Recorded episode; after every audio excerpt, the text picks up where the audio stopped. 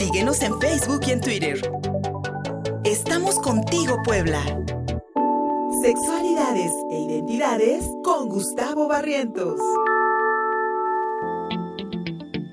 Soy Luis Fernando Soto, estamos en la señal de prueba de mi radio 93.5 FM, somos uno aquí en la capital poblana, en YouTube, en Facebook, en Twitter, en vivo, lo encuentras contigo Puebla.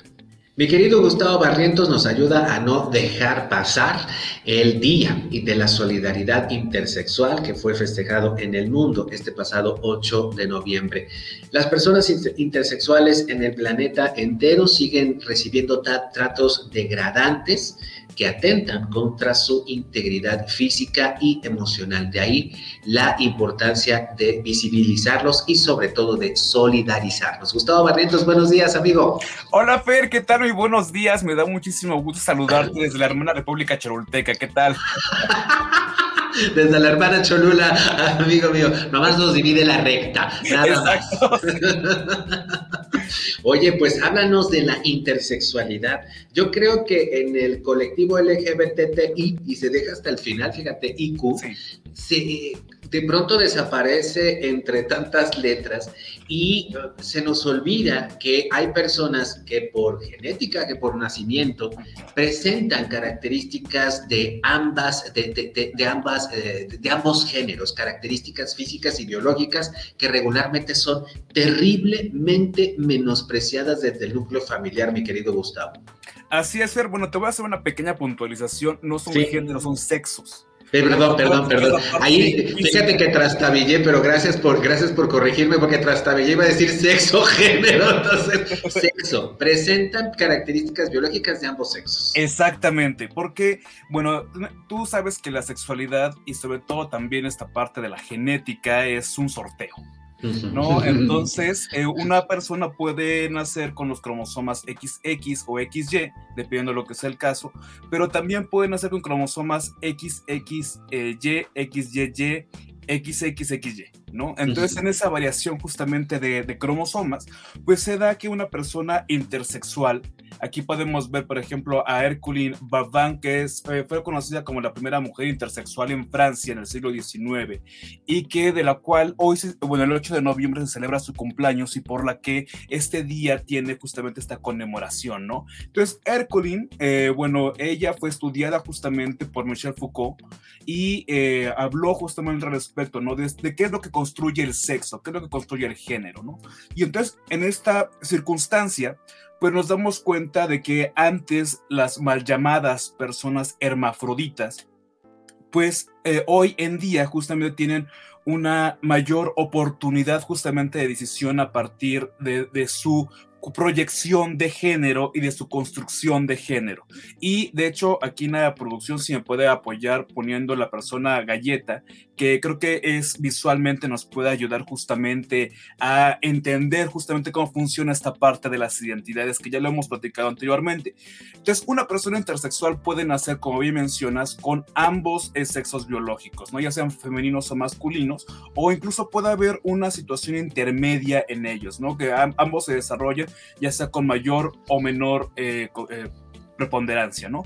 Sin embargo, eh, lo que pasa con las personas intersexuales es que los padres y los médicos, antes de preguntarle justamente al individuo, pues mutilan sus genitales. ¿no? Justamente para dar la, la, lección de uno, ¿no? Entonces, al hacer esta mutilación, pues no hay un control Z que te, que te haga hacer un, un rewind de, de ya, ya, se equivocaron y quiero el, el, anterior este órgano, ¿no? No se puede, no se puede hacer eso, ¿no?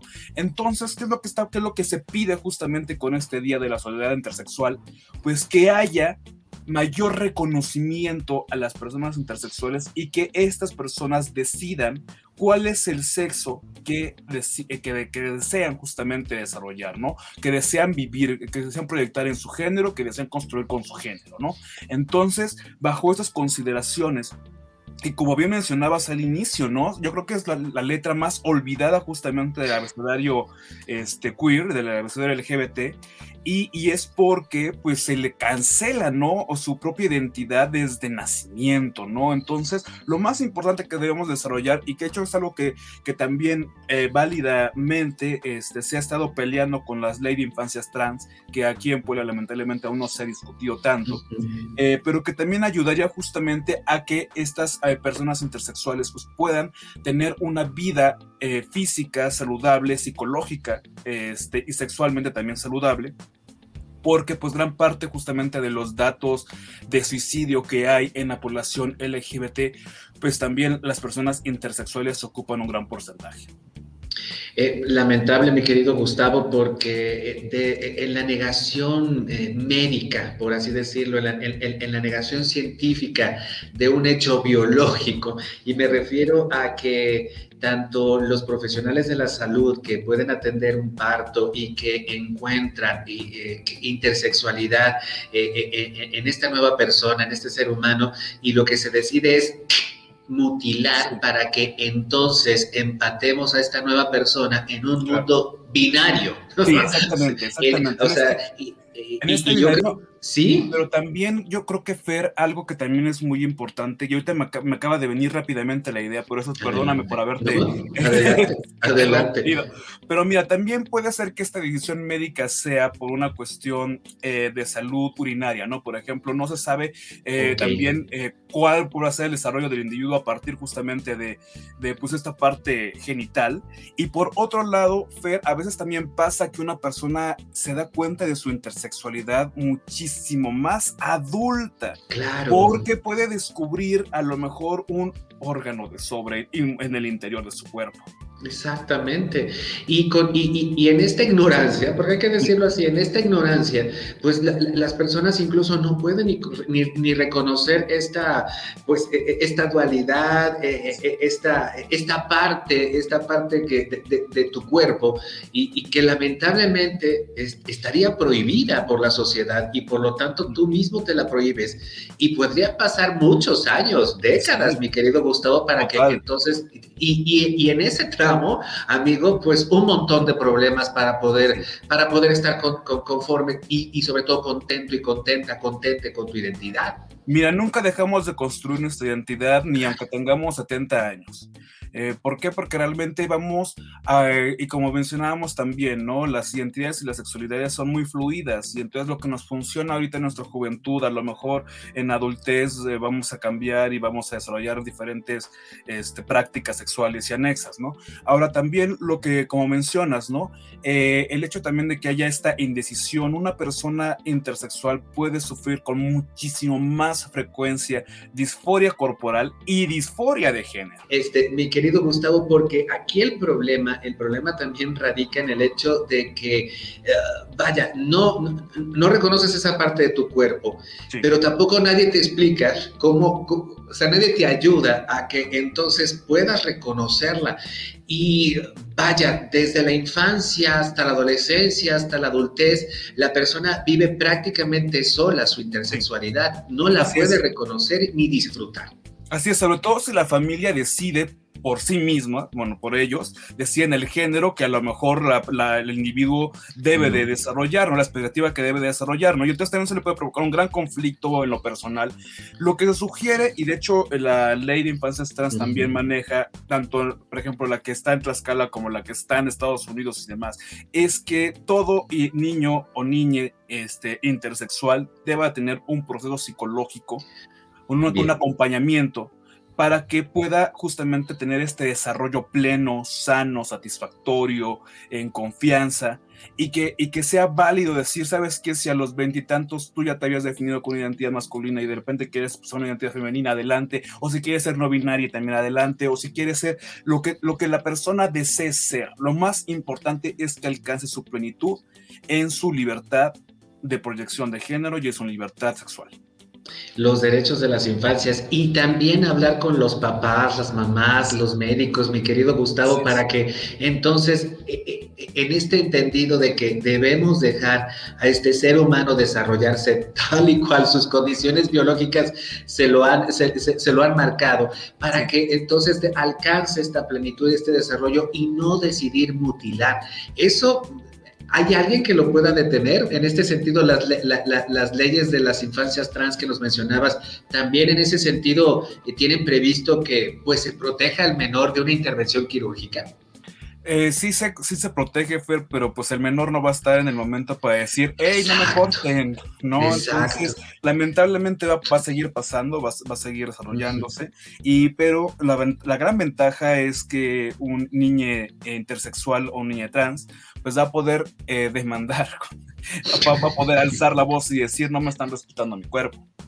Claro, ya en la adultez, ya en la adultez, si esa intervención quirúrgica fue, o intervenciones de otro tipo, como psiquiátricas, eh, dañaron a, esta persona eh, durante su infancia, pues eh, necesariamente tendría que haber algún tipo de sanción en el futuro. Y sobre todo, lo que nos queda, mi querido Gustavo, es este trabajo que estás haciendo de información, de educación, para que entonces cualquier pareja, cualquier, cualquier matrimonio, cualquier mamá, cualquier papá que se enfrente con, una, con, un, con un hijo intersexual, entonces le atienda de esa manera, no entre en pánico y sobre todo pueda hacer un cambio social importante desde su propio hogar, desde su, propio, desde su propio núcleo, núcleo familiar. Mi querido Gustavo Barrientos, adelante. ¿Sí?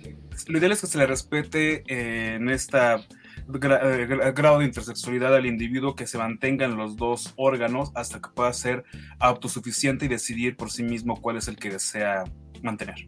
Así es, así es. Es un cambio importante, es un cambio radical, pero sobre todo es un cambio que nos va a permitir que esta personita pueda vivir con plenitud toda su vida y no se nos vaya joven. Que eso es si decide mantener ambos, también está en su absoluto derecho.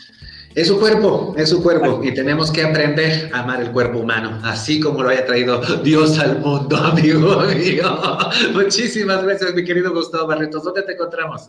En Twitter, arroba Gusipacio, en mi página de Facebook, Gus Barrientos y por supuesto también aquí en los controles apoyando a Javier en la producción de Contigo Pueblo. Así es. Gracias, mi querido Gustavo Barrientos. Y antes, antes de irnos, vamos a hacer un siguiente bloque y quiero que por favor se queden a escuchar esta, a ver y escuchar esta entrevista de mi querido Javier King, que conversa con Farid Nafa. Él es experto en fitness y emprendedurismo. Lo dije al principio mal, pero ya me salió. Emprendedurismo, cómo emprender y sobre todo sentirse bien en busca de una vida más saludable. La recomendación de Javier King en la siguiente entrevista, en el último bloque de hoy Contigo Poblanos.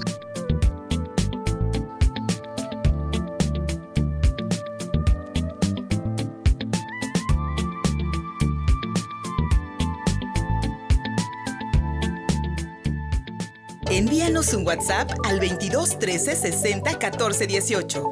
Estamos contigo, Puebla.